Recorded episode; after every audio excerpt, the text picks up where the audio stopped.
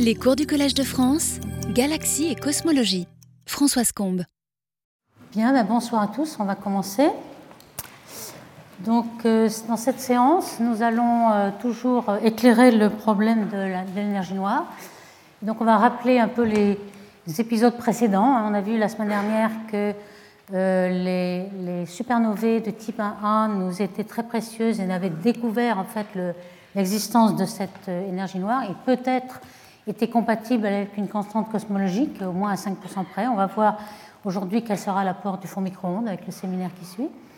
On va voir si euh, euh, on peut trouver une cinquième force, s'il y a vraiment une énergie noire, une quintessence, il y aura cette cinquième force. On va regarder un peu les, principes que l'on peut euh, vérifier, les principes d'équivalence par exemple, qui devraient être violés s'il y avait cette cinquième force. On va essayer de voir quel est l'état de l'art aujourd'hui dans cette vérification et puis essayer d'évoquer les solutions qu'on peut avoir en l'unification de la gravité quantique. On va évoquer le problème des cordes et des supercordes. Et puis finalement, on fera un petit euh, résumé de ce qui pourra être traité avec le fond micro-ondes, qui sera traité dans le séminaire qui suit. Donc, euh, on a vu la semaine dernière que euh, peut-être le problème pouvait se ramener à celui d'une constante cosmologique, mais tout de même, euh, ça demande un ajustement très très fin, puisque le vide quantique existe. On a vu qu'il contribue à une constante assez grande. Et pour trouver quelque chose de très très petit aujourd'hui, il fallait quand même un ajustement fin, donc ce n'était pas quand même idéal. Il y avait un, problème de, coïncidence. Donc s'il y a une accélération de l'expansion, telle qu'on a vu avec les supernovae, euh, on sait que c'est un effet qui euh, est sensible que depuis très récemment, si j'ose dire au moins 5 milliards d'années, c'est petit devant l'âge de l'univers qui serait 14 milliards d'années. Et on sait que si on extrapole, on va avoir un modèle d'univers tel que euh, l'expansion est accélérée jusqu'à devenir exponentielle, qui va correspondre un petit peu euh, à l'inflation qu'il y a au début de l'univers. Donc il y a un rapprochement avec ceci. Et enfin, on sait aussi que la solution du problème est certainement ce qui lie l'infiniment petit à l'infiniment grand, donc le vide quantique, qui, comme on le représente ici, euh, est très peuplé de paires euh, de particules-antiparticules, qui n'est pas vraiment vide, qui a beaucoup d'énergie. Et c'est sans doute ceci, la, la, solution de cette prédiction qui ne correspond pas du tout à la réalité, qui va être la clé du problème. Donc je, ne résiste pas à l'envie de vous montrer euh, cette nouvelle qui est arrivée la semaine dernière. En fait, on voit que l'actualité est, très relative à, ce, dont on parle ici aujourd'hui. Euh, on, a euh, signalé euh, la semaine dernière qu'au VLT, au Grand Télescope de l'ESO au Chili, ont été découverts la polarisation du vide et la biréfringence du vide. En fait, c'est une prédiction qu'avaient fait les théoriciens quantiques, hein, la théorie quantique du vide. On sait qu'on vérifie l'existence du vide quantique par la force de Casimir, on en a parlé la semaine dernière, mais il y avait aussi une prédiction qui n'avait jamais été vérifiée en laboratoire, qui, simplement parce qu'elle demande des champs euh, magnétique très très fort. Euh, on prédit que dans le vide, il y aurait une biréfringence, comme euh, cette biréfringence qui est connue dans les cristaux, dans les liquides, avec une anisotropie de l'indice qui fait une biréfringence. Alors celle-ci a été observée avec une étoile à neutrons. Vous avez ici une étoile à neutrons tout à fait ordinaire, en fait, qui n'est même pas un pulsar, c'est-à-dire qu'on n'a pas l'émission dans l'axe de rotation de l'étoile à neutrons vers nous, donc on a une étoile qui rayonne uniquement de façon thermique. Et euh, cette euh, émission thermique a été polarisée. Vous voyez un petit peu les, schémas ici de la polarisation en rouge et en bleu qui est le champ magnétique électrique. Et le taux de polarisation a été très fort et ne peut être expliqué que par cette biréfringence du vide quantique. Alors pourquoi ce vide quantique est biréfringent C'est qu'on peut imaginer qu'il y a euh, un certain nombre de paires virtuelles qui créent en quelque sorte un certain milieu qui peut être en effet biréfringent, qui est anisotrope dans un champ très fort. Alors ce champ très fort, déficience 13, ça vous donne une, ordre de grandeur puisque euh, le champ terrestre est de 0,5 Gauss. Donc on a vraiment euh, uniquement dans l'astrophysique, on peut se permettre donc de vérifier euh, la physique quantique. Alors oui, donc ici, on peut tracer donc on l'a vu la semaine dernière, ce diagramme de densité, ces figures de mérite qu'on appelle de probabilité de, de possibilité ici dans, un diagramme qui représente la densité de matière totale, matière noire et matière ordinaire, oméga m, qui est normalisée à la densité critique, et la même chose avec l'énergie du vide ou l'énergie noire ici, oméga lambda. Et on avait vu que les supernovae étaient l'élément qui nous indiquait exactement qu'il y avait un oméga lambda non nul. Est-ce qu'on peut aussi, uniquement avec le fond micro-ondes, qu'on appelle ici CMB en anglais, le fond micro-ondes, est-ce qu'on peut déterminer l'existence de l'énergie noire uniquement par cette méthode-là?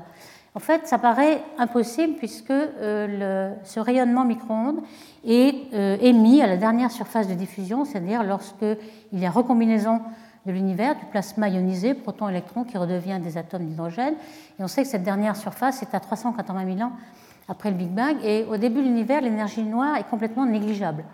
On est dominé euh, par le rayonnement puis par la matière, mais l'énergie noire est complètement négligeable. Donc il semblerait qu'en effet, euh, cette contrainte ne puisse pas nous donner cette énergie noire, mais en fait oui, parce qu'on va utiliser un effet secondaire qui est dû à la lentille, et donc cet effet est représenté ici, les effets de lentille dus à la matière qui se trouve sur la ligne de visée entre la dernière surface de diffusion et nous-mêmes. Donc de z égale 1000 à z égale 0 aujourd'hui en redshift. Donc vous voyez toutes ces petites fluctuations ici qu'on voit dans la, carte euh, de tout le ciel des anisotropies de Planck dans le fond micro-ondes. Et on voit que ces rayons sont euh, déviés euh, par l'antigravitationnel, par toute la matière, jusqu'à aujourd'hui. Et comme justement l'énergie noire domine euh, dans les barrettes shift, on va pouvoir avoir un élément de, une trace dans, ce rayonnement en fait. Et lorsqu'on fait le calcul, évidemment c'est très faible, on a le spectre de puissance des déflexions de la lumière en fonction des échelles. Ici on a les petites échelles, ou les grands L, c'est-à-dire l'angle est très petit et croît vers ici. Et on voit qu'avec lentille, vous avez la courbe en pointillé et sans lentille, la courbe noire. Donc on voit qu'il y a un tout petit effet. Donc il faut être euh, surtout à petite échelle. C'est pourquoi euh, les instruments qui regardent le ciel en micro-ondes, euh, surtout à petite échelle, comme il y en a au sol, par exemple l'instrument qu'on appelle ACT, c'est-à-dire un télescope dédié à la cosmologie qui est dans le désert d'Atacama au Chili. Et celui-ci a une résolution angulaire sur le ciel de 1 minute d'arc, euh, ce qui est mieux que les satellites. Le meilleur satellite, c'était Planck. En fait, il y avait Kobe, WMAP qui avait une résolution bien moins bonne. Planck a, la meilleure euh, dans l'espace, est beaucoup plus ambitieux, mais quand on est au sol, on pourrait faire une petite région du ciel et avoir une résolution meilleure, et c'est ce qu'ils ont fait. Et donc, avec ce, télescope, il a été possible, en utilisant les, les lentilles gravitationnelles, alors ici est représenté justement les simulations de ce phénomène, alors vous avez euh, le, diagramme de la déflexion des rayons lumineux en projection sur le ciel. Si vous avez un amas de galaxies au centre de l'image ici, vous voyez que les, rayons lumineux sont déviés euh, vers l'amas et puis ensuite ressortent. Donc en projection, ça va faire ce diagramme ici. Et donc si on a par exemple une fluctuation initiale de température euh, quelconque, comme celle-ci dans, le modèle, on voit qu'après lentille, on voit cet effet de lentille là qui fait un petit peu tourner les images on va voir qu'on va créer aussi une polarisation un petit peu euh, de mode euh, circulaire. Et euh, cet effet-là a été simulé, donc par exemple par Wayne Hu et d'autres. Et lorsqu'on fait le calcul, on voit qu'on peut prédire les modèles selon qu'il existe une constante cosmologique lambda, une énergie noire ou pas. Donc ici, le modèle sans énergie noire est en bleu et le modèle en rouge. On voit qu'on est juste à la limite, mais déjà en 2011, on va voir qu'avec Planck, il est possible d'en faire encore mieux. Mais euh, déjà à cette époque-là, uniquement avec le fond micro-ondes, on pouvait déterminer qu'il y a euh, cette énergie noire euh, grâce aux lentilles. Bien, alors ceci étant dit, est-ce qu'on va essayer, est-ce qu'on peut trouver une théorie qui va unifier cette gravité et la physique quantique, qui sont les deux pilier en fait de la découverte de la physique au XXe siècle. Vous savez qu'on a découvert à la fois dans la première moitié du XXe siècle la relativité euh, générale d'Einstein et puis la physique quantique. Et euh, est-ce qu'on peut les unifier? Dès le, début, fait un siècle qu'on essaie d'unifier ces forces et qu'on y arrive assez peu en fait. C'est tout à fait encore un processus en cours. Alors là, je rappelle que déjà au XVIIe siècle, hein, Isaac Newton avait essayé d'avoir une certaine unification, une gravitation universelle qui euh, avait rapproché les forces de la pomme qui tombe et de la lune qui tombe. Ça, c'est vraiment euh, le niveau euh, primaire, enfin basique. Et ensuite, en, 1917, cette force de gravité est devenue, selon un nouveau concept, une déformation de l'espace et non une force, donc qui correspond aux invariances de Lorentz. Donc, au même moment, donc, cette théorie quantique montrait que les particules avaient un comportement équivalent entre les, particules et les ondes. On avait ce principe d'incertitude d'Eisenberg qui nous dit qu'un électron, par exemple, ne peut pas être localisé. Il y a une relation d'incertitude entre euh, l'incertitude sur la position et la, quantité de mouvement. Donc si vous essayez de le faire passer par un petit trou, vous allez avoir une impulsion qui est complètement euh, indéterminée, donc vous avez une diffraction. Donc cette dualité-là euh, permettait aussi de résoudre le, problème de pourquoi l'électron ne tombe pas sur le proton, par exemple, et arrive à une singularité. En fait, on n'arrive pas à le localiser, donc il prend tout de suite une impulsion assez grande.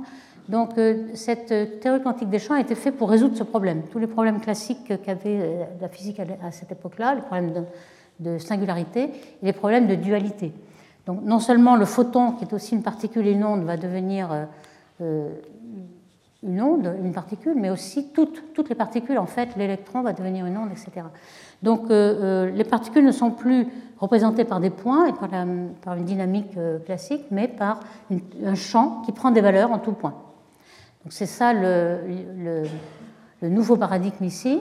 Et les échanges entre les particules se font par une interaction qui est représentée par des, euh, bosons qui sont les médiateurs des interactions, qui sont représentés par exemple par des diagrammes de Feynman qui ont eu beaucoup de succès et qui montrent que les particules interagissent par ces, bosons d'échange euh, qui sont le photon pour euh, l'interaction électromagnétique ici, ou bien d'autres euh, bosons d'interaction faible pour les autres forces.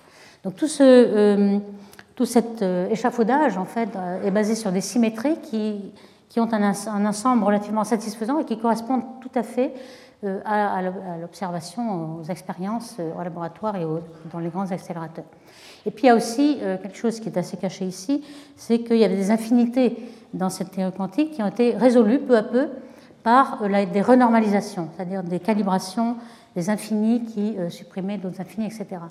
Alors, on va essayer d'appliquer cette théorie des champs à la gravité, ce qui paraît possible puisque euh, l'échange correspondant la particule qui est échangée lorsqu'il y a une interaction gravitationnelle pourrait s'appeler graviton. On sait qu'elle aurait une masse nulle puisque la, gravité a une portée infinie.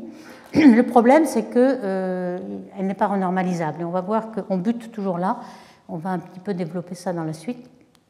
Et donc, il a, été nécessaire d'avoir une autre approche qui va être la théorie des cordes, qu'on va un petit peu développer, euh, qui date depuis 40 ans, mais qui est toujours, euh, qui est toujours le meilleur moyen d'arriver à l'unification de toutes les forces, et qui consiste à remplacer les particules, non pas par des points, mais par euh, des éléments à une dimension. Donc ça résout, ça résout automatiquement le problème des singularités, bien sûr.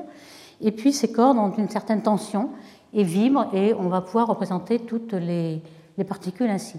Alors le, gros problème, c'est que euh, ces théories-là ne sont viables que lorsqu'on est dans un espace à des dimensions supplémentaires, au moins 10 dimensions, ou peut-être parfois 26, et puis aussi une supersymétrie entre les bosons et les fermions.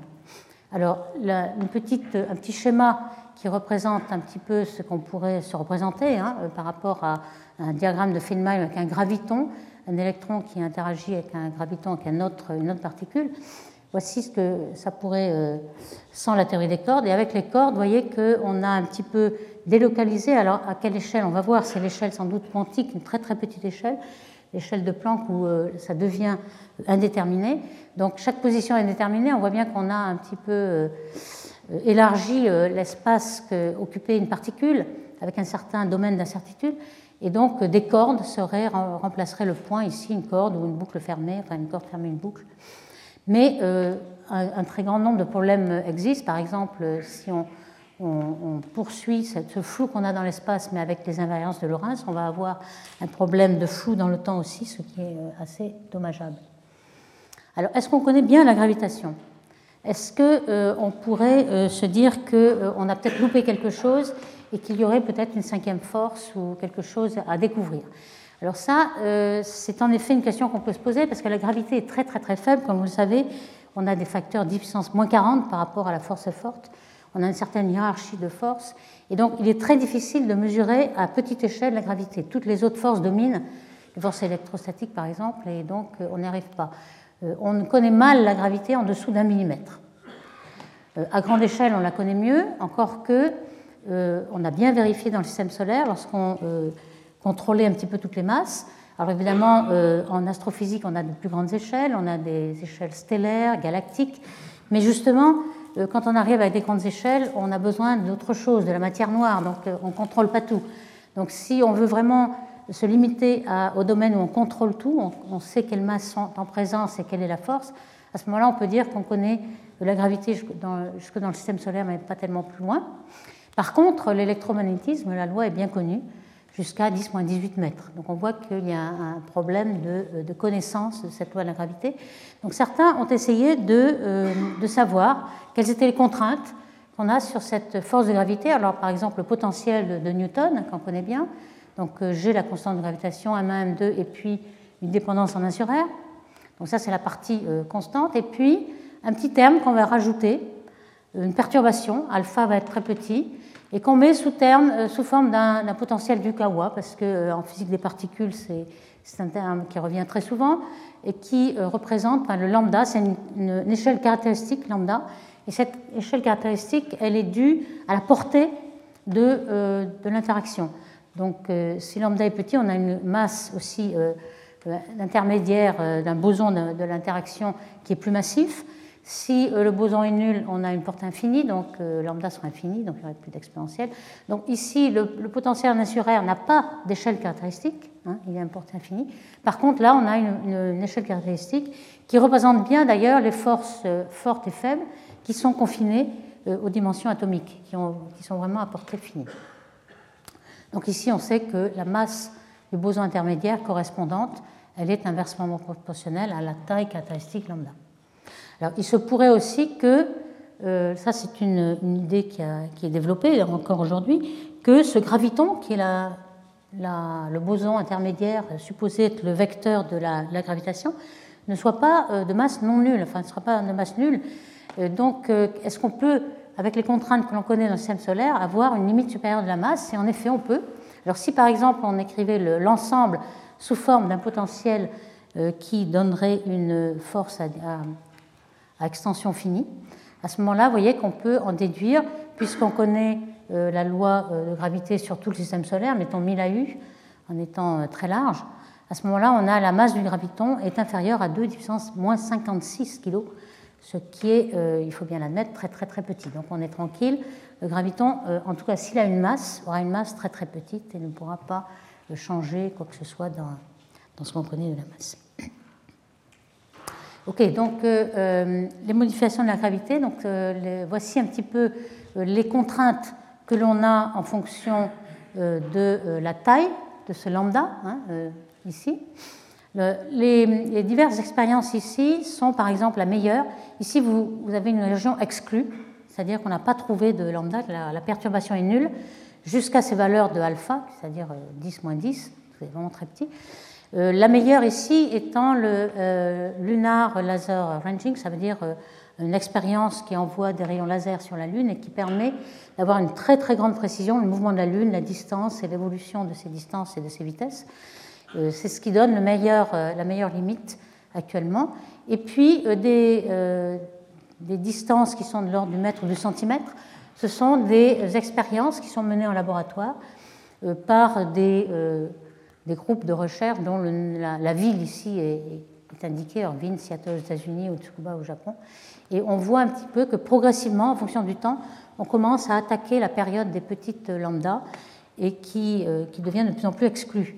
Alors ça, c'est un peu à, rappeler la, mesure de la force de Casimir. En fait, on avait vu que c'est un petit peu les mêmes expériences qui permettent de... Ici, on a des, lambdas entre le centimètre et beaucoup moins que le micron, euh, qui ont pu mesurer entre deux plaques ou entre un cylindre et une plaque ces forces de Casimir. On a vu que pour les grandes distances, on pouvait déjà euh, contraindre la loi de gravité. Par contre, il nous faudrait quelque chose de plus neutre euh, pour ne pas avoir cette force de Casimir qui se vient euh, euh, nous gêner en fait pour avoir beaucoup plus de contraintes à petit lambda. Et il y en a en fait, il y a beaucoup d'expériences qui, soit des expériences en utilisant l'hélium 3 polarisé qui sont ici. Donc, vous voyez que cette fois, on va contraindre la loi de gravité entre le millimètre et le micron. Donc ça, c'est de plus en plus Et puis ici, on a évidemment beaucoup plus de contraintes pour les grandes lambda et une certaine expérience qui est en, train de se développer pas mal. Ici, ce sont les expériences avec des neutrons ultra froids. On arrive à faire des neutrons, ce qu'on appelle ultra cold neutrons, la UCN, les neutrons ultra froids, c'est un petit peu comme euh, on arrête euh, l'agitation thermique, en quelque sorte, du neutron. Vous avez peut-être entendu parler de, de fontaine atomique. On arrivait à arrêter les atomes et avoir beaucoup plus de précision sur les constantes atomiques parce qu'il n'y a pas d'effet Doppler sur ces, atomes. Ici, c'est le même principe. On arrive à avoir des neutrons euh, très très froids et on essaie de piéger ces neutrons entre deux plaques qui, qui les, les, repoussent, en fait, donc une cavité où les neutrons sont en train de faire des ondes stationnaires et euh, ces plaques euh, interagissent par des forces nucléaires, en fait, rebondissent. Parfois, euh, elles laissent passer, mais parfois elles rebondissent. Donc, on a une certaine quantification des états d'énergie que vous voyez ici, des neutrons dans, entre ces plaques. Et comme ces plaques sont horizontales, les neutrons sont entre les plaques uniquement soumis à la force de gravité. C'est là qu'intervient le potentiel gravitationnel et on peut agir sur l'intensité de cette force de gravité, on peut la mesurer avec ces neutrons et ces, plaques qui sont de l'ordre de ces tailles de microns. Donc c'est cette euh, expérience qu'on appelle spectroscopie en résonance de la gravité qui permet euh, d'essayer de, détecter de ce qui se passe à vraiment très très petite échelle. Alors il y a non seulement, on, essaie de voir si la gravitation est toute seule, s'il y a une cinquième force, etc., mais aussi s'il y a d'autres particules. Hein. Par exemple, il y aurait des actions. Les actions sont des euh, candidats qui ont été émis pour la matière noire. On ne sait pas du tout euh, quelle est euh, la taille, la masse des particules à plusieurs ordres de grandeur près. Donc ici, ce sont les euh, ordres de grandeur qui sont contraintes par cette expérience-là. On a pu contraindre aussi une théorie de quintessence qui rajoute un champ scalaire, donc une cinquième force ici, et avec un potentiel qui est un potentiel phi, ce phi est le champ qu'on rajoute. Et vous voyez qu'on commence déjà à avoir des contraintes. On ne peut pas faire n'importe quoi, on a des contraintes sur les champs scalaires qu'on peut rajouter fonction de phi, puis de bêta, qui est le couplage et la densité ambiante ici. Et puis, euh, tout simplement aussi, euh, il y a le principe d'équivalence. Hein. le principe d'équivalence qui est très relié au principe de chute libre des corps, euh, qui remonte à l'expérience de Galilée, qui jetait des corps à partir de la tour de Pise, hein, selon la légende. On voudrait savoir si la masse inerte est égale à la masse pesante et si les divers matériaux qui, interviennent sont exactement équivalents. Donc ces, lois-là seraient violées si on avait euh, une cinquième force, si on, rajoutait ces champs scalaires, donc cette énergie noire. Donc c'est très important de le revérifier à nouveau, bien que euh, on sache euh, jusqu'à présent que jusqu'aux dernières limites, elles a toujours été vérifiée. Alors quand on regarde la densité d'énergie, à, quoi elle correspond, vous savez qu'on avait trouvé 10-29 grammes par centimètre cube pour la densité critique, donc ça fait 0,7 fois cette valeur. Euh, quand on la transforme en unité euh, MC2, si vous voulez, pour la densité d'énergie, on a cette quantité-là. Et cette longueur caractéristique de Compton de cette, énergie-là euh, va être égale à 85 microns. Ce qui veut dire qu'on doit pouvoir, c'est accessible en fait à l'expérience, on va essayer de, de, savoir si on a des défauts à ce principe à ces échelles-là. Alors je vais faire un petit peu d'histoire ici pour savoir exactement comment on connaît cette cette équivalence. Alors vous savez que euh, vous avez peut-être entendu parler de l'expérience de De Vos avec son pendule de torsion. Alors ce que faisait De Vos, juste un petit peu à la fin du, du 19e siècle justement, c'était euh, de regarder si la, force d'inertie, alors nous sommes ici euh, à un point, une certaine latitude à la Terre avec θ ici, et on a deux forces qui s'agissent sur une masse m, qui est l'attraction qui est dirigée vers le centre de la Terre, et puis la force d'inertie centrifuge euh, qui est due à la rotation de la Terre sur son axe, euh, ici symbolisé par l'axe OZ. Donc euh, si on tourne avec oméga, la force d'inertie serait oméga 2, R, R étant R cosinus θ ici. Alors que, il faut dire que Roland de Vos avait une précision extrême, 10-9. Hein, pour obtenir cette précision, il avait travaillé pendant 30 ans de sa vie tout de même. Hein, c'est pour ça qu'il est resté dans l'histoire. En fait, il a obtenu la meilleure précision à l'époque. C'était vers euh, les années 1900-1905. Et justement, euh, Einstein s'en était servi pour euh, postuler avec beaucoup d'assurance le principe d'équivalence, puisqu'il y avait cette expérience qui le montrait à 10-9. Donc le principe était suivant, vous avez un pendule qui peut tourner autour de Z. Et vous pouvez mettre deux masses qui, sont, qui ont la même masse, la même pesanteur, donc le même poids, mais qui sont formées d'éléments différents, peut-être l'or, le platine ou, le fer, je ne sais quoi. Et puis, on peut aussi euh, les échanger de 180 degrés, mettre un en deux, de manière à, bien euh, calibrer l'expérience, qu'on n'ait pas des, gradients de, pesanteur, etc. Et puis, euh, il mettait un petit miroir sur l'axe et mesurait avec une lumière un petit peu un, écart du miroir. Donc, c'est ce qui permettait d'avoir 10-9 en, en, précision. Donc, ce qu'il avait, évidemment, en Z, la verticale du lieu n'est pas exactement ne passe pas par le centre de la Terre, puisque vous avez euh, l'accélération de pesanteur apparente, une combinaison de l'accélération G puis de la force centrifuge, et c'est presque pareil. donc les, masses ici vont s'annuler. En moment par rapport à Z, vous avez euh, la différence des, masses d'inertie entre 1 et 2. C'est ça qu'il a mesuré avec un appareil qui ressemblait à ça. Alors évidemment, plus compliqué que le schéma, euh, il y avait un écran thermique pour éviter les phénomènes de pression, etc mais euh, c'est quand même quelque chose qui a été euh, une des, étapes de cette vérification du principe d'équivalence. On peut aussi citer euh, celle en 1964 de Robert Dicke, qui était aussi un expérimentateur tout à fait remarquable, et qui s'était servi cette fois du Soleil, pas seulement de la force d'inertie, de la rotation de la Terre, etc., mais du Soleil, où cette fois-ci on a la rotation de, de tous les objets autour du Soleil en une année. Donc vous pouvez faire le calcul. On a évidemment euh, oméga 2 est bien plus faible, mais R est beaucoup plus grand. On a finalement un effet qui est seulement 2,7 fois plus faible que sur Terre. Donc, euh, et surtout qu'il y a l'avantage que vous n'avez plus de gradient. Vous êtes tellement loin du Soleil que euh, vous n'avez pas les gradients sur Terre. Vous avez des gradients de pesanteur, des gradients de, force inertie, etc. Mais là, vous n'avez pas de gradient. Donc ça me permettait d'avoir une précision plus grande, 10-11 mais euh, il fallait faire bon, l'expérience une fois par jour, hein, lorsque vous êtes en face, euh, etc. Donc vous voyez, l'expérience, c'est un petit peu la même chose. Vous avez la force d'attraction, la force d'inertie, et vous comparez euh, les, masses inertielles des deux masses avec des éléments différents. Donc ça a permis donc cette précision à 10-11.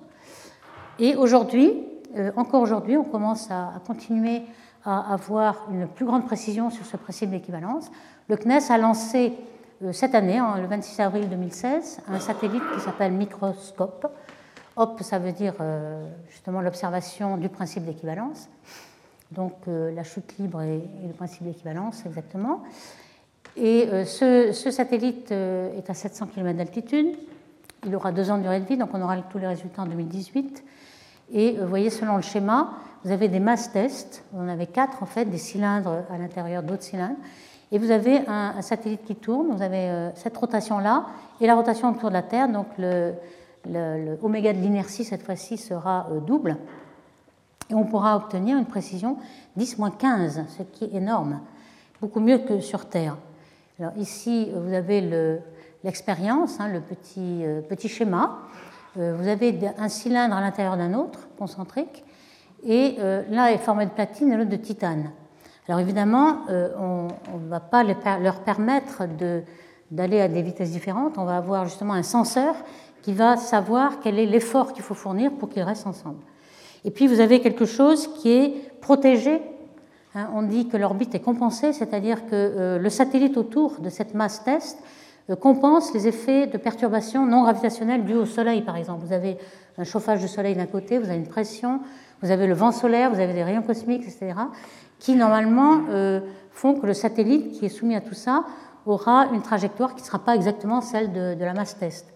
Donc il y a un petit moteur euh, basé sur des forces électromagnétiques donc qui va pousser euh, le satellite pour que le satellite ne touche jamais les masses test. Donc c'est un petit peu la même chose que pour le, satellite de LISA pour les ondes gravitationnelles. Donc on a maîtrisé ce problème d'orbite compensée. Donc les masses ici sont complètement indépendantes de euh, toutes les perturbations dues au Soleil ou autre chose. Donc elles sont vraiment uniquement dues à la gravité, donc on va pouvoir mesurer les gravités, les forces euh, d'inertie, etc. Alors il faut remarquer que euh, la NASA avait aussi un, satellite prévu, STEP, pour vérifier l'équivalence principale, plus ambitieux. Il était refroidi à l'hélium, ce qui n'est pas dans ce cas-là, mais tellement cher que finalement il a été arrêté. Donc finalement, parfois, il vaut mieux être petit et voler plutôt que être trop ambitieux et finalement être arrêté assez vite. Enfin, peut-être que cette manip sera là lorsqu'on verra les résultats de microscope en 2018. Donc quand on symbolise un petit peu les progrès de l'histoire, vous voyez qu'il y a eu énormément de progrès en fonction des années à partir de Galilée. Il y a plein d'étapes que je n'ai pas décrites ici. On a, on a l'étape de ici, de Dicke, et puis aujourd'hui microscope avec 10-15. Euh, Donc si elle est vraiment euh, vérifiée, on aura fait un progrès dans ce principe d'équivalence qui va nous donner des contraintes sur euh, l'énergie noire et la, cinquième force. De même ici, cette... alors il y a d'autres expériences hein, dont je n'ai pas parlé en laboratoire, notamment à Washington, à Delberger et al. On fait beaucoup de progrès ici. Vous voyez la précision qu'avait obtenu donc euh, 10-9, à Princeton 10-11, toutes ces manips euh, dans les laboratoires jusqu'à 10-14, et puis maintenant microscope qui sera ici. Donc énormément de progrès et un effort soutenu pour toujours essayer d'avoir une plus grande précision dans ce principe d'équivalence. Et ici, de même, avoir les forces supplémentaires qui se produisent à petite échelle, à l'échelle du micron pour la gravité. Ok, donc maintenant, euh, on va regarder un petit peu ce, problème d'unification, puisqu'on a vu que tout le problème allait sans doute euh, rester dans la gravité quantique. Hein, on n'a toujours pas résolu ce problème. Alors pourquoi, en fait, on n'a pas résolu ce problème? Et, en fait, la plupart des autres forces fondamentales ont été unifiées. Alors, par exemple, euh, la force faible, que j'ai symbolisée ici par cette radioactivité bêta qui a été découverte déjà au début du XXe. Hein, ici, vous avez un atome par exemple, le cobalt, 60 euh, euh, nucléons, la même chose pour le nickel, mais euh, à un moment donné, de façon spontanée, un des neutrons se désintègre en protons et électrons. Donc on, voit que le nombre de protons va augmenter, 28. On va donc passer au nickel, et puis on aura un électron. C'est pour ça qu'on appelait ça radioactivité bêta. Bêta, c'est l'électron. Et c'est déjà en 1930 Pauli qui, qui avait remarqué qu'il manquait de l'énergie. Donc sans doute, cette énergie était prise par un neutrino et c'est ainsi qu'on a détecté le neutrino. Donc euh, cette force faible est confinée dans les atomes. Elle n'est pas du tout comme la, force électromagnétique euh, de portée infinie. Pourtant, il était possible euh, de construire une, théorie unifiée entre ces deux forces, ce qui a donné le prix Nobel à Sheldon Glashow, Steve Weinberg et Abdus Salam en 1979, qui en fait, il n'y avait même pas de, théorie de la force faible avant. C'était déjà une théorie unifiée électrofaible qui avait décrit les deux. Donc c'est assez une performance en fait. Hein. Donc, euh, euh, ces, euh, ces expériences-là, très longtemps, on ne les a vues qu'avec des particules chargées. Et on a découvert qu'il y avait trois bosons d'interaction, des bosons de médiateurs des interactions, deux particules chargées et une neutre, mais euh, ces expériences avec les neutres n'étaient pas, pas, vraiment observées. Ce n'est qu'en 73 qu'on les a observées. Et c'est pour ça que euh, le prix Nobel a été attribué. C'est une confirmation éclatante, une prédiction qui a été confirmée après. Donc c'est vraiment euh, un très beau succès qui a permis cette interaction, cette unification. Donc, ce qui veut dire qu'il y a une symétrie de ces deux forces à très grande énergie, alors l'énergie de cette euh, symétrie de 100 GeV, ce qui est beaucoup, et dès qu'on euh, descend à plus basse énergie, les deux forces sont tout à fait distinctes, et on sait très bien à notre échelle que la force électromagnétique et la force faible sont vraiment très très différentes, à la fois en intensité et en portée et en caractéristiques.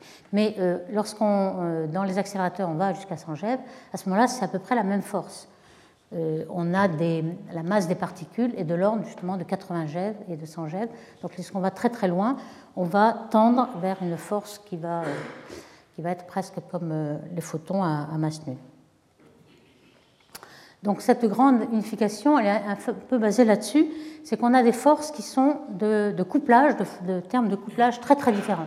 Alors pour donner quelque chose d'approché, si on compare à la force forte et on lui donne arbitrairement une force 1, à ce moment-là, on voit que la force électromagnétique, elle serait déjà à 10-2, la force faible à 10-5, et la gravitation, c'est celle qui est la, plus faible et la moins compréhensible, 10-40.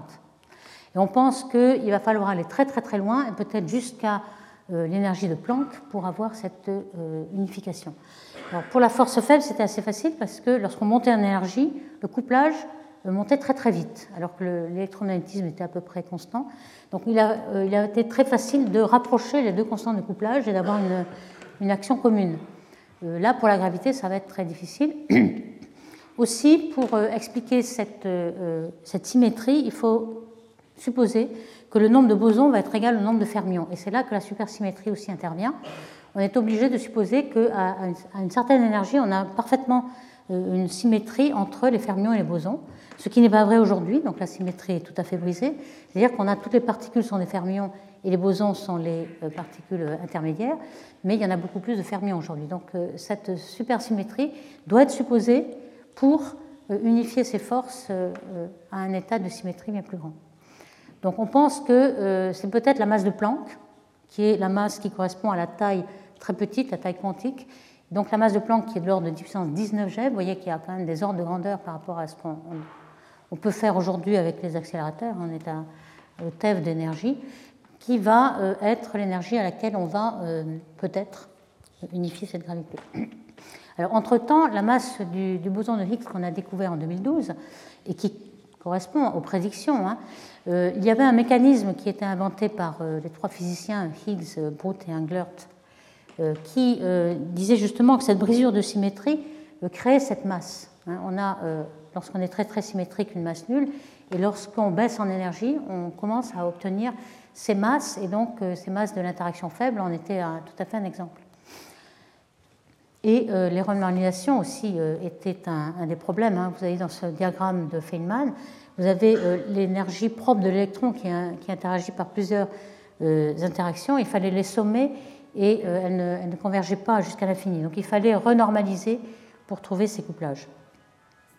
Donc l'idée que l'on se fait ici, c'est que dans, cet univers symétrique, donc, nous avons aujourd'hui des particules familières dans le modèle standard. Et puis derrière le miroir, vous voyez qu'on a toutes ces particules symétriques, elles sont beaucoup plus massives que les particules que l'on connaît, hein, ce qui est représenté un petit peu par les, boules. Chaque particule a sa symétrique ici. Et on pense que euh, lorsqu'on va euh, aller en énergie, ici, hein, on est ici à 10 puissance 3 GeV et 10 puissance 18 GeV, tous ces couplages, alors euh, ces constantes de couplage, comme la, constante de structure fine qui est alpha pour l'électromagnétisme, 1 sur 137, bien connues, elles sont constantes à un domaine d'énergie donné, mais lorsqu'on fait varier ces domaines d'énergie, elles ne sont plus constantes du tout. Elles varient, hein, ces couplages. Et euh, certaines varient beaucoup. Donc on pense que peut-être, à cette grande énergie, on va euh, peut-être euh, réunir cette gravité. Mais vous voyez qu'on en est loin quand même.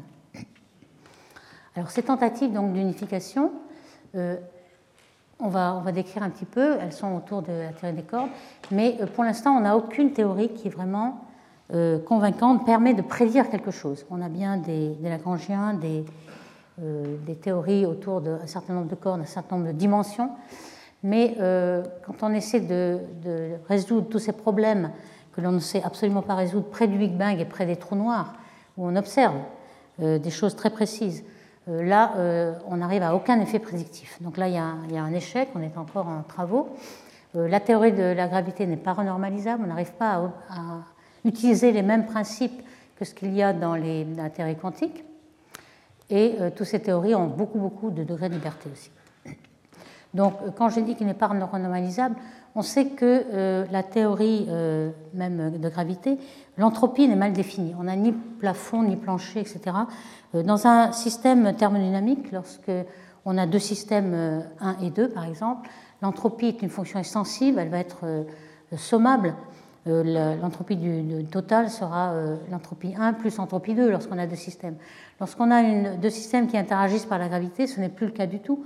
On a une énergie, euh, les deux systèmes s'attirent, on a une énergie qui devient de plus en plus négative, donc qui perd de l'énergie. Si on essaie de chauffer un milieu gravitationnel en lui donnant un petit peu d'énergie, en fait, il va se refroidir. On a une constante de, couplage un peu négative. Donc euh, on a des effets très bizarres en, point de vue gravité qui ne rentrent pas dans le, dans le moule. En fait. C'est là le problème. Donc euh, c'est pourquoi il y a certaines hypothèses qui ont été émises, notamment pour résoudre le problème de l'information, euh, de la limite de l'entropie et le principe holographique. Alors j'en donne peut-être une, idée, on aura l'occasion de, le décrire un peu plus en détail. Hein, le problème, c'était celui des trous noirs. Euh, où on sait que, euh, depuis longtemps qu'un euh, trou noir n'a pas beaucoup de nombre de degrés de liberté. En fait, on dit qu'un trou noir n'a pas de cheveux. Ça veut dire qu'il n'a que trois grandeurs qui le caractérisent. Il y a la masse, il y a le spin, un trou noir peut tourner sur lui-même, et puis une charge éventuellement s'il y a une charge résiduelle, mais il n'y a que trois grandeurs.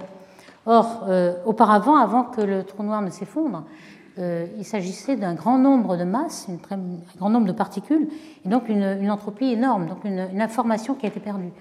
Donc il y a un théorème de Bekenstein-Hawking qui dit que euh, cette, cette information se retrouve. Elle ne peut pas être plus grande que celle qu'il y a à la surface de l'horizon du trou noir. Et que chaque petit bit d'information qui se trouve à l'état quantique, donc vous pouvez appeler ça un quantum d'information ici, euh, est euh, à peu près un quart de euh, la formation totale. Donc on a ici une petite idée que l'information qui est contenue dans un volume est équivalente à l'information qui est contenue à sa surface, ce qui est une réduction énorme puisqu'on a perdu une dimension. Donc c'est un petit peu là qu'est le problème, c'est que lorsqu'on arrive à une petite échelle quantique, on a des, petits quantums où tout est indéterminé et où l'information n'est plus gardée. Donc euh, on, sent bien qu'on a comme un réseau de, quantums qui vont limiter le nombre de degrés de liberté qui ne va pas tendre vers l'infini. Donc c'est ce principe holographique qui va euh, nous peut-être euh, essayer de, comprendre pourquoi cette information est, conservée en fait. Alors la théorie des cordes, qui encore aujourd'hui est la principale euh, pour essayer d'unifier euh, cette gravité quantique. Alors, euh, de, quoi, de quand elle est partie? En fait, elle est partie il y a à peu près 40 ans, même plus, 60-70. Et c'était, comme on l'a dit, pour essayer de, de, répondre aux problèmes de l'époque où on trouvait un très très grand nombre de particules dans les accélérateurs, beaucoup de hadrons, beaucoup de résonances, beaucoup de mesons, qui étaient représentées par exemple par ce diagramme où il y avait certaines résonances ici la masse au carré, ici le moment angulaire. On avait un certain diagramme, on avait des trajectoires de Redger. Redger était celui qui avait remarqué ces résonances ici. Et on en avait tellement qu'on ne savait plus quoi en faire. On a dit certainement, il y a trop de diversité et il faut euh, trouver euh, quelque chose de plus élémentaire. Et en effet, ces cordes euh, correspondaient un peu à, ce dont on avait besoin à l'époque. Et le problème était qu'on avait des singularités pour des particules en points. Ici, si on dit que les particules ne sont pas des points, et des cordes, on n'a plus cette singularité. Et surtout, il y a une tension à la corde, et euh, les cordes peuvent vibrer, euh, vibrer euh, dans tous les sens. En fait, ici, il y a une petite illustration de plusieurs degrés de vibration, mais on pouvait penser aussi à la tension. Et chaque niveau de vibration, c'est un peu comme une, note de musique, hein. vous avez des, des, quantifications. Vous pouvez dire que chaque quantum de vibration va représenter une particule. Donc différentes particules, différentes vibrations. C'est ça un petit peu l'idée euh, qui était à, l'origine de cette théorie, euh, qui a quand même quelques succès, qui est relativement compliqué, mais à quelle échelle se trouvent donc ces cordes? Vous avez la représentation d'un proton ici avec trois quarks, hein, un quark up et down, et cette taille-là est 10-18 mètres, la taille du noyau. Donc ces cordes-là seraient bien plus petites il faudrait une loupe euh, relativement grosse par rapport au, proton pour trouver ces cordes qui seraient à 10-35 mètres. Donc quelque chose qui est très très lourd par rapport à la longueur, puisque la taille est, très, très très petite, donc une, densité de masse linéaire très grande. Et on pourrait faire correspondre euh, l'énergie de vibration à cette masse de particules, le spin aussi à, à son moment angulaire intrinsèque, et peut-être, vu qu'on a besoin de beaucoup de dimensions, euh, des charges qui iraient dans une autre dimension, une charge Q, etc. Et puis d'autres nombres quantiques parce qu'il n'y a pas que la charge. Donc ça, ça résout en effet le problème du rayon de l'électron, hein, problème de l'infini en fait, et de la renormalisation. Et euh, à la même époque, d'ailleurs, on, avait aussi ces quarks, on avait euh, déjà trouvé que les hadrons se décomposaient en trois quarks, ça permettait de, comprendre que les mesons n'étaient pas du tout la même chose que les hadrons, c'est-à-dire qu'ils sont euh, composés de deux quarks, d'un quark antiquark. Et on a compris qu'il fallait encore trois autres nombres quantiques, hein, non seulement les charges, le spin, mais aussi trois autres. Alors on les appelait couleurs pour, euh, par manque d'imagination, mais enfin c'est trois nombres quantiques quelconques, bleu, rouge, vert, mettons. Et on appelait cette théorie la chromodynamique quantique, QCD. Euh, vous avez ici une petite illustration de ce qu'on peut penser, hein, euh, être dans, le noyau à l'intérieur. Mais toute cette interaction, la force forte qui est euh, représentée par cette théorie, est complètement confinée dans le noyau. C'est-à-dire qu'aucune des couleurs ne sort. lorsque vous avez un neutron ou un proton, un, élément qui est visible, il est constitué toujours des trois couleurs qui, en ce moment, donnent le blanc, c'est-à-dire aucune couleur ne sort. Toutes les couleurs sont confinées et les quarks antiquarks annulent aussi leur couleur. Donc finalement, tout ce qui sort et tout ce qui est vu n'a pas de, couleur, mais on a besoin de ces trois couleurs pour faire correspondre euh, toutes les observations euh, avec la, réalité. Donc euh, tout cet édifice, en fait, correspond à ces symétries, symétries qui sont de plus en plus complexes, mais le, le, premier, qui est le, boson de Jauge, qui a le photon, donc symétrie de masse nulle et un seul boson, et puis l'interaction faible serait un SU2 avec trois bosons, et puis à l'intérieur des noyaux, il y a huit gluons qui correspondent exactement à cette force donc les, quarks interagissent entre eux avec la force forte en échangeant des gluons qui ont une masse nulle.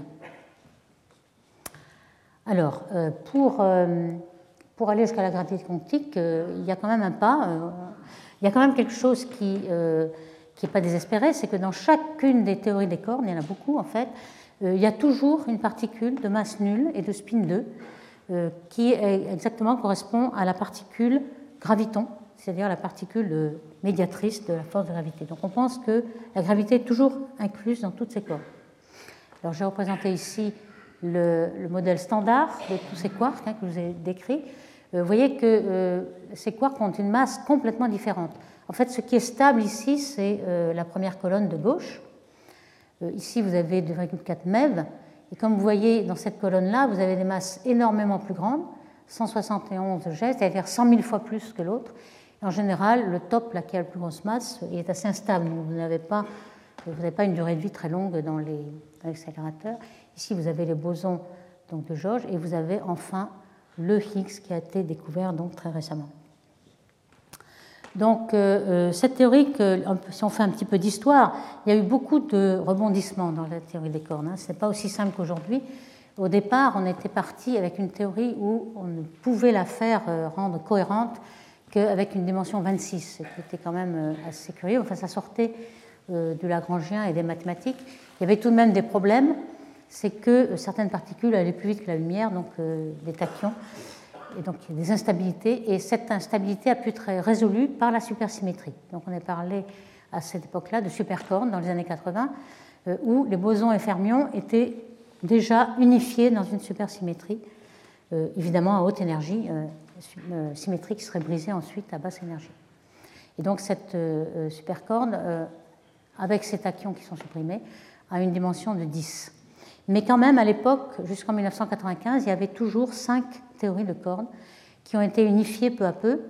Donc il y a quand même pas mal de progrès, de simplification, des dualités ou d'équivalences qui ont été trouvées, notamment par Edward Witten en 1995.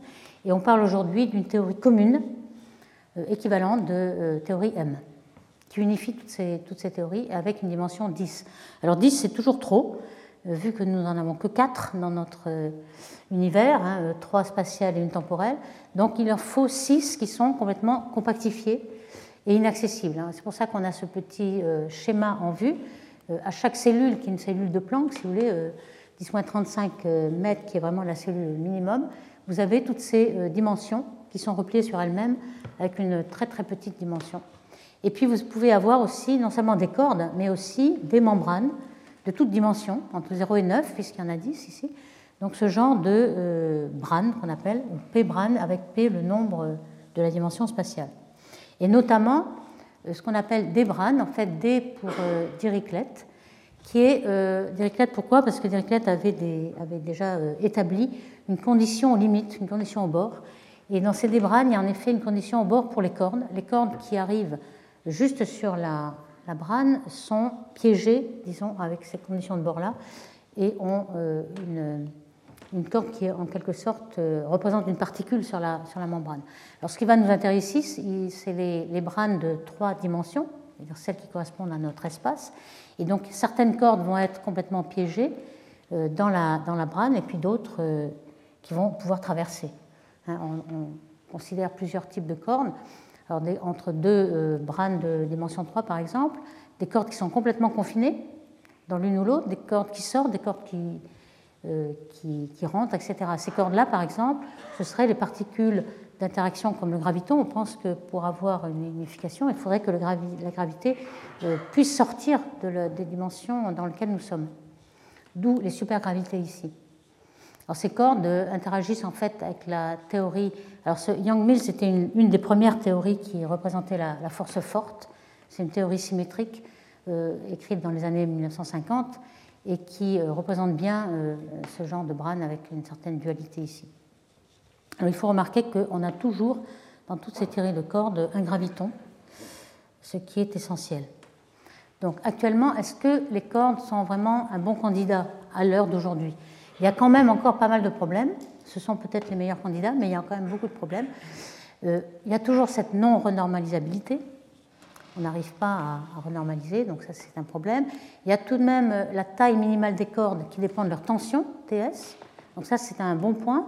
Euh, elle est tout à fait compatible avec l'invariance de Lorentz, qui est l'invariance de jauge de la gravité. Donc ça, c'est tout à fait bien.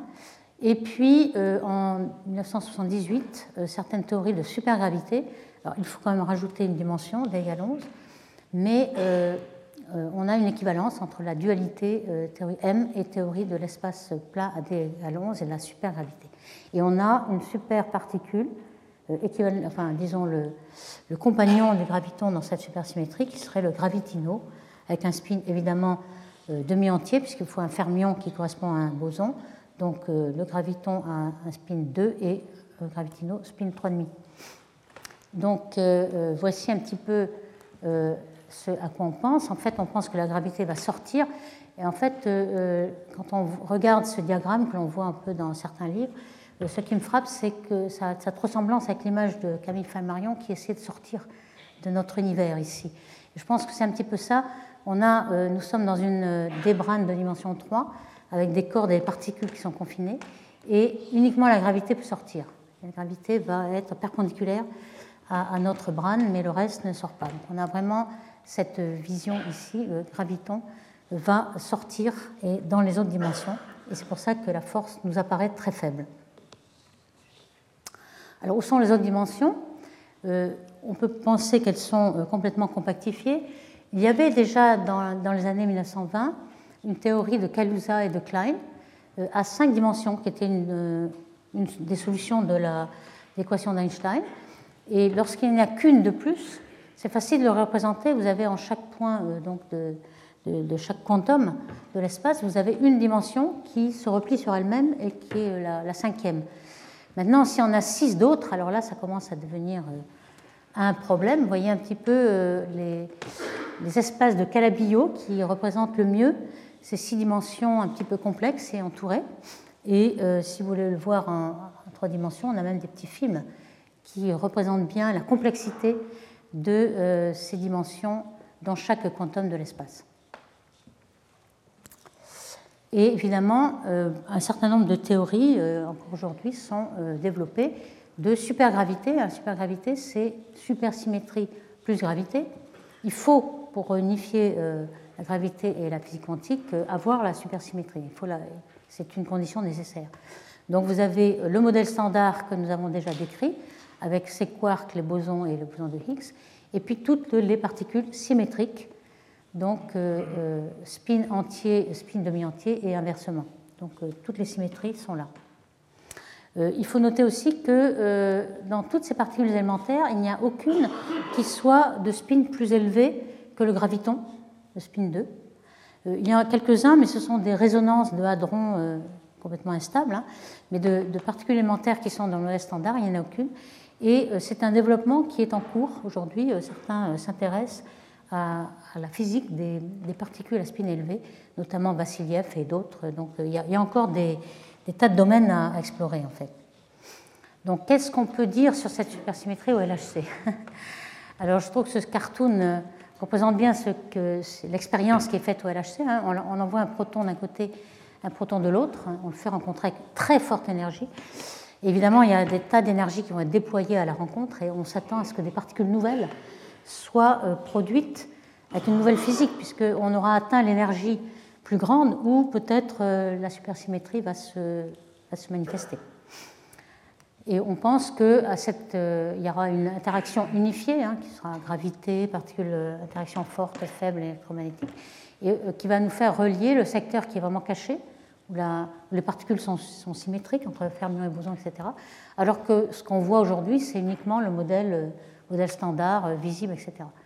il faut dire qu'en 2015, donc, le LHC est remonté à très haute énergie, après tous les problèmes du début, et euh, on a monté maintenant à 14 TeV, ce qui est quand même énorme par rapport aux découvertes du boson de Higgs à 125 GeV, etc. Bon, je vais le dépasser un petit peu. Euh, donc aujourd'hui, ben, il n'y a rien euh, de découvert encore, hein, ce n'est pas encore perdu. On a des limites supérieures. Vous voyez que tout ça est exclu. On commence à exclure toutes les particules de certaine énergie. Alors on pensait que ces particules supersymétriques seraient dans cette gamme d'énergie du TeV Maintenant, on l'a passé. C'est bien dommage. Et tout ce qu'on a découvert était compatible avec le modèle standard. C'est déjà bien, vous allez me dire. Mais on s'attendait tellement à trouver des particules supersymétriques euh, que euh, c'est peut-être un peu décevant. Par exemple, euh, les deux principales expériences, hein, CMS et Atlas, vous voyez un petit peu les données qui sont les, symboles avec les barres d'erreur en fonction de l'énergie ici, et le modèle standard, c'est la, petite prédiction bleue. Donc que ce soit CMS ou Atlas, on voit que les barres d'erreur euh, confirment un modèle standard mais ne trouvent pas de particules euh, supersymétriques. Donc, euh, ce qui n'est pas encore complètement, on peut peut-être la trouver à très très grande énergie. D'ailleurs, en fin 2015, en décembre 2015, il y avait eu une résonance qui avait été trouvée à 750 GeV. Il y a eu beaucoup d'effervescence et 500 papiers écrits là-dessus. Et puis finalement, euh, c'est quelque chose qui est retombé euh, comme un soufflet parce que rien n'a été vu. Donc ce qu'on peut aussi rechercher au LHC, c'est euh, ce genre de, d'expérience, c'est-à-dire qu'on a vu que le graviton pouvait sortir de notre espace à trois dimensions. Est-ce que ce serait le cas? On aurait une, expérience avec une interaction où un graviton partirait d'un côté, par exemple. Donc on, devrait avoir des expériences où il manque de l'énergie. Pour l'instant, rien ne s'est déclaré encore. Ou alors même une particule virtuelle, graviton, ici, qui euh, serait vue par des résonances. Et c'est ça justement que l'on cherchait, une résonance ici qui serait due à l'échange d'un graviton. Pour l'instant, rien n'a été vu, donc euh, il faut attendre. Alors je finirai dans les minutes qui terminent pour savoir si, euh, avec le, le, fond cosmologique, comme on va en entendre parler avec le séminaire qui suit, est-ce qu'il va y avoir des contraintes? Alors, pour l'instant, euh, Planck, par exemple, qui est la dernière, le dernier satellite, a, extrêmement précisé les constantes de l'univers, hein, euh, l'âge de l'univers, toutes les oméga. Et est-ce qu'on a découvert des particules supplémentaires? Alors, on aurait peut-être pu, par exemple, au début de l'univers, s'il y avait eu des particules supplémentaires, des champs scalaires rajoutés, etc., on sait que la densité d'énergie peut s'exprimer en fonction des photons lorsqu'on est dominé par l'époque de, radiation, dominé par le rayonnement.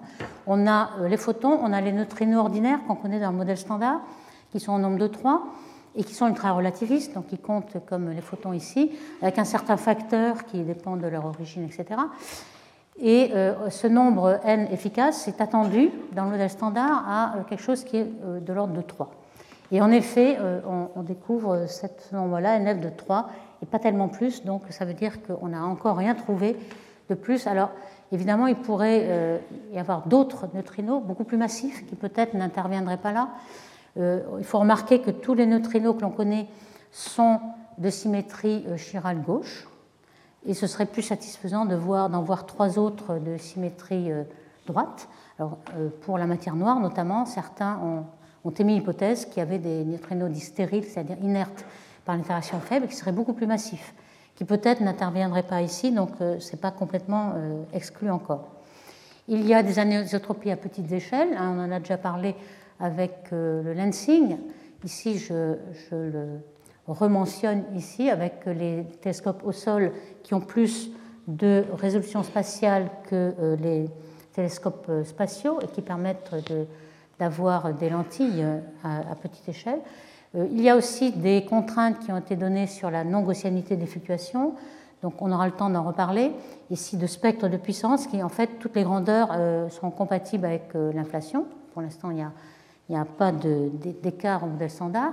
Et puis, les lentilles gravitationnelles, hein, donc on parlait, les fluctuations du fond sont défléchies et on a ce qui arrive vers nous à z égale 0 sont des photons qui ont, été perturbés Et on peut calculer les perturbations à chaque point. Ici, Lewis est bien connu pour avoir calculé par des simulations les, puissance de, de, le potentiel gravitationnel, et puis toutes les petites flèches sont les déflexions en projection à, l'espace 2D.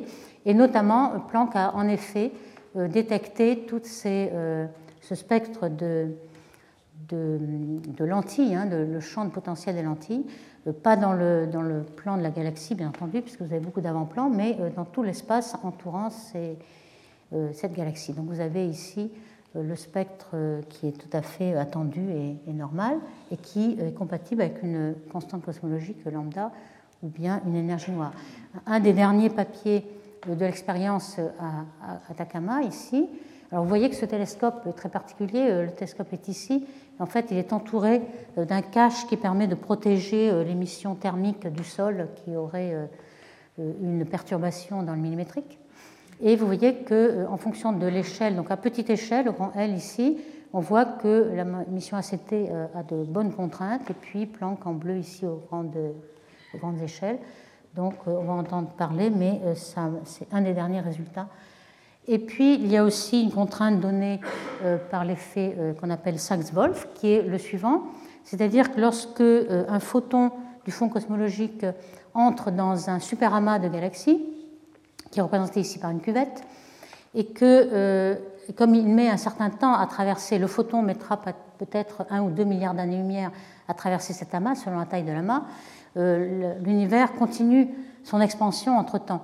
Donc si on a une expansion accélérée, notamment dû à une constante cosmologique, à ce moment-là, euh, le, photon qui normalement devrait être à la fois accéléré, enfin il n'est pas accéléré, il prend de l'énergie. Un photon a toujours une vitesse constante. Donc lorsque le photon tombe dans un puits de potentiel, il gagne de l'énergie. Donc sa longueur d'onde devient plus bleue. Puis lorsqu'il sort, sa longueur d'onde devient plus rouge. Il repère cette énergie. Et normalement, si vous êtes dans un univers euh, complètement plat mais euh, dominé par la matière, vous perdez autant euh, en remontant que vous avez gagné en, tombant. Donc vous ne voyez aucun effet. Par contre, si lambda n'est pas nul, à ce moment-là, le puits de potentiel s'est complètement raplati à cause de l'accélération de l'expansion, et vous avez quelque chose qui a plus d'énergie à la fin. Et c'est en effet ce qui est aussi représenté par ce schéma. Vous voyez que si on n'a pas de constante cosmologique, on a autant d'énergie au début qu'à la fin, et par contre, si on a une constante cosmologique, alors on est plus bleu, c'est-à-dire plus énergique, le photon est plus énergique euh, en sortant. Alors est-ce que ça s'est observé? Ben oui. Euh, on voit ici en, sommant tous les points qui représentent des amas de galaxies, tous les points qui représentent des, des, maximums, des surdensités. Alors ça on le sait parce qu'il y a des, euh, des surveys, enfin des, relevés de, par exemple, des radiosources ou d'autres relevés optiques qui vous, qui vous montre où sont les surdensités. Quand on somme toutes les surdensités, on voit qu'il y a une augmentation de l'énergie, donc une température plus grande ici, et dans les vides le contraire. C'est rouge et bleu au milieu. Donc euh, cette euh, carte a pu être faite euh, par Planck ici. Vous voyez l'effet Sachs-Wolf prédit, tout à fait vérifié, donc il continue à vérifier qu'on a bien une énergie noire ou bien une constante cosmologique ici, et notamment, on a une très très bonne corrélation de euh, la lentille, l'effet de lentille gravitationnelle, les déflexions ici, avec le fond infrarouge, qui est le fond de, la matière en fait. Le fond infrarouge est dû aux, étoiles, à la poussière aux étoiles qui se forment dans les galaxies. Donc, euh, on fait une corrélation avec le fond infrarouge, point par point, c'est-à-dire tout ce qui est les maxima et les, minima. Si vous faites une corrélation au hasard, vous n'avez rien du tout, mais vous voyez que euh, les pics font une déflexion euh, gravitationnel vers le pic et le contraire pour un vide. Tout ceci est euh, bien vérifié. Donc le fond cosmologique nous donne vraiment des contraintes euh, là-dessus et on va en entendre parler. Donc je terminerai en disant que on a vu aujourd'hui que l'unification des forces était vraiment très très difficile. On n'est pas encore arrivé au bout. Pourtant, c'est Tesla qui va nous donner la solution à ce problème d'énergie du vide et donc d'énergie noire. On a vu qu'on avait euh, quand même euh, progressé dans euh, le principe d'équivalence. On a des limites supérieures qui vont être de plus en plus de, meilleures avec le temps, et donc on va pouvoir contraindre par la petite échelle, l'infiniment petit, le principe d'équivalence et la, cinquième force, que cette théorie des cordes peut-être un jour va nous aider à unifier la théorie quantique et la théorie des gravités, peut-être la théorie géographique, et que euh, la contrainte du fond micro-ondes est très utile grâce aux lentilles et la corrélation avec les structures. je vous remercie. Retrouvez tous les contenus du Collège de France sur www.colège-2-france.fr.